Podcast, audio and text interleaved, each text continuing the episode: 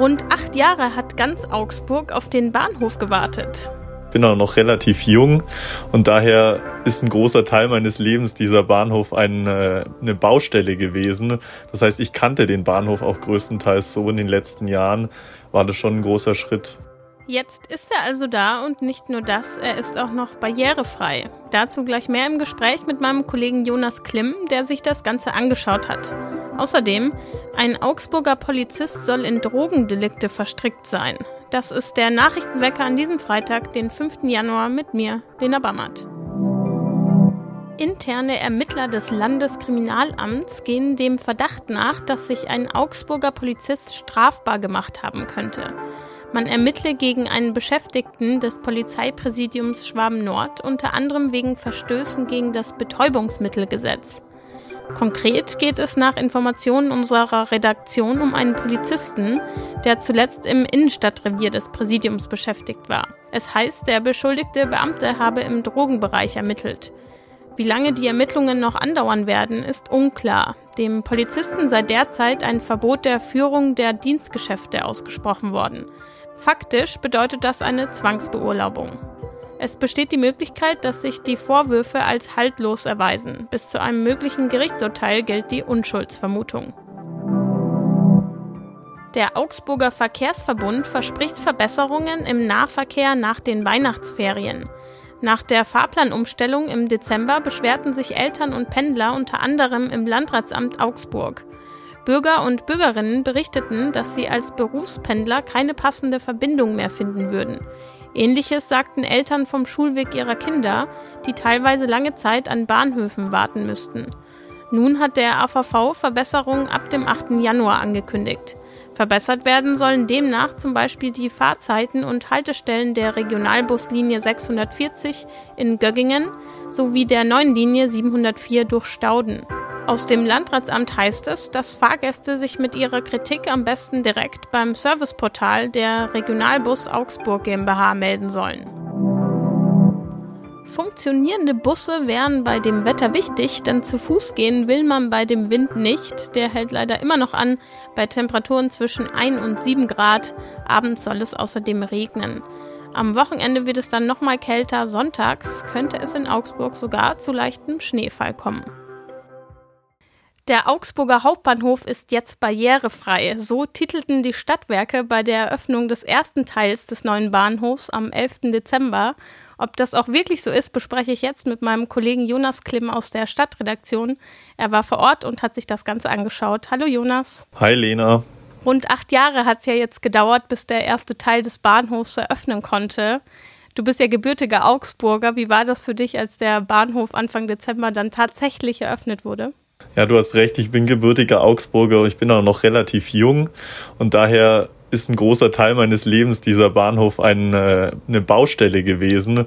Das heißt, ich kannte den Bahnhof auch größtenteils so in den letzten Jahren und als er dann der Bahnhofstunnel nun eröffnet wurde, es ist ja nur eine Teileröffnung, war das schon ein großer Schritt. Bevor wir zu den konkreten Details kommen, eine Frage vielleicht zur Einordnung. Wie sieht es denn in anderen bayerischen Großstädten mit barrierefreien Bahnhöfen aus? Ist Augsburg da eher modern oder eher hintendran? eher hinten dran verglichen mit anderen großen bayerischen Städten. Also München, der Münchner Hauptbahnhof, der Sackbahnhof, der ist schon recht weit. Auch der Nürnberger Hauptbahnhof ist schon deutlich weiter gewesen. Also Augsburg ist in einer gewisser Weise ein Nachzügler.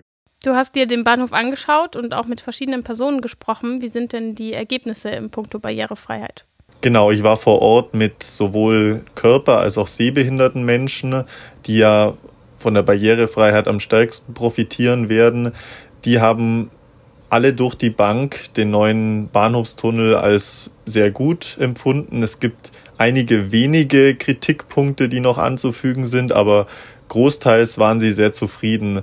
Da wurde unter anderem das Blindenleitsystem genannt, das sich durch den gesamten Bahnhofstunnel zieht und äh, hervorragend ausgearbeitet ist, aber auch die Aufzüge, die sowohl breit genug sind für geheingeschränkte Menschen oder Rollstuhlfahrer, als auch die nötige sprachliche Unterstützung äh, darstellt für Menschen, die eben blind sind.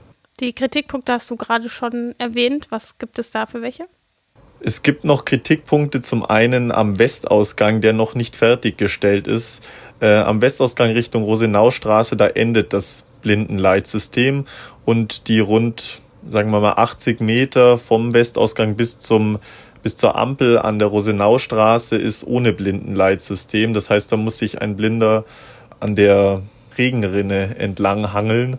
Und das ist noch unzureichend. Das soll sich aber ändern, wenn der Westausgang fertiggestellt ist.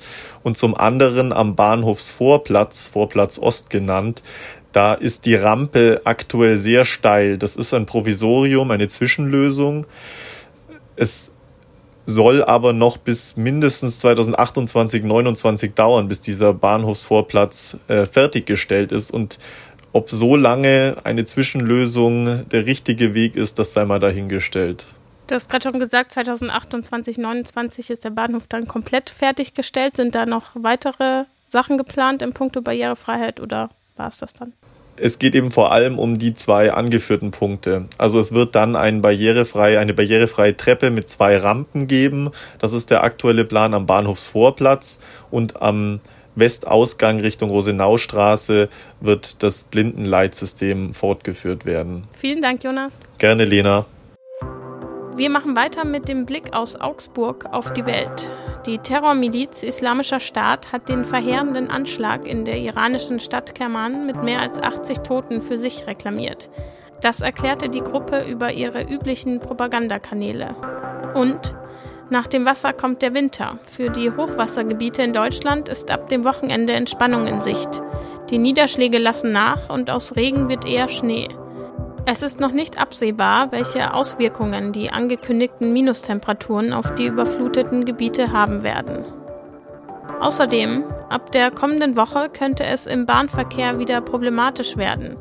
Die Lokführergewerkschaft GDL hatte im Tarifkonflikt verkündet, dass ab dem 8. Januar wieder mit Arbeitskämpfen zu rechnen sei. Bahnreisende müssen sich demnach auf drei- bis fünftägige Streiks auf der Schiene einstellen. Termine wurden aber noch nicht genannt. Zum Schluss wünsche ich euch jetzt ein schönes Wochenende. Die Woche ist geschafft. Als Belohnung habe ich jetzt auch noch ein paar Tipps für euch, denn in Augsburg ist am Samstag partytechnisch einiges los. Für 80er Jahre Musik kann ich das Spektrum empfehlen. Für Grunge und New Metal sorgt am Samstag die Rockfabrik für Latino Sounds der Barfly Club und für Musik aus allen Jahrzehnten seit den 90er Jahren das Kesselhaus. Außerdem bis Sonntag leuchtet im Augsburger Zoo noch der Christmas Garden inklusive Sounds. Ich mache jetzt keinen Sound mehr, denn das war der Nachrichtenwecker für diesen Freitag. Danke an euch fürs Zuhören und danke an Jonas Klim für das Gespräch. Mein Name ist Lena Bammert. Wenn ihr wollt, startet der Nachrichtenwecker mit euch am Montag wieder in die Woche.